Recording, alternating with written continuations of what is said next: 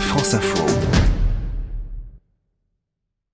C'est le dernier jour de la campagne officielle des européennes. Euh, après quoi, dimanche, il n'y aura plus qu'à voter. Bonjour Émilie Gautreau. Bonjour Hercine, bonjour à tous. Explication des mots de l'info avec vous. Expliquez-nous le vote aux élections européennes. Et d'abord, qui peut voter en France? À la fois les Français et les citoyens de l'Union européenne, sous réserve pour tout le monde d'avoir plus de 18 ans et de jouir de ses droits civiques.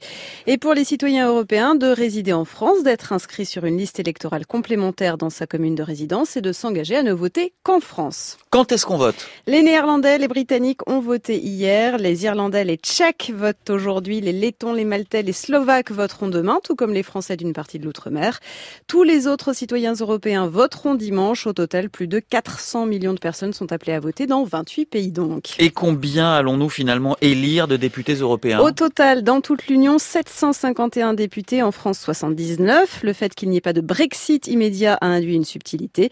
Cinq de ces 79 députés devront attendre la sortie éventuelle du Royaume-Uni de l'Union pour prendre leurs fonctions. Comment se déroule ce vote en France? La nouveauté cette fois-ci est que vous avez à choisir en fonction de liste nationale, faire un choix, donner votre voix à une liste parmi 34 listes de 79 noms.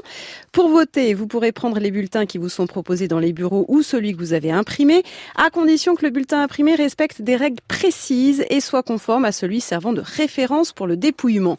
Certains mouvements politiques, faute de moyens, ont invité les électeurs à imprimer eux-mêmes les bulletins, car c'est au candidat tête de liste de faire imprimer bulletins, profession de foi et affiches, ce qui explique que certains des panneaux électoraux soient vides. Les frais ne seront remboursés par l'État aux têtes de liste qui auront recueilli plus de 3% des suffrages exprimés. Chaque bulletin de vote comporte les noms et prénoms de chacun des candidats avec une alternance femme-homme ou homme-femme. Les bulletins ne doivent pas comporter d'autres noms que ceux des candidats. Les bureaux de vote fermeront en France dimanche à 18h ou à 20h et aucun État membre n'est censé rendre public les résultats avant la clôture des bureaux dans l'État membre où les électeurs voteront les derniers, soit avant 23 heures, car les bureaux ferment à 23 heures en Italie. Des estimations pourront évidemment être données avant. Et enfin, comment les sièges sont-ils attribués? Les sièges sont répartis selon un système qu'on appelle proportionnel à la plus forte moyenne, proportionnellement au nombre de suffrages recueillis par chaque liste qui a obtenu au moins 5% des voix, et attribués aux candidats en fonction de leur ordre de présentation sur la liste.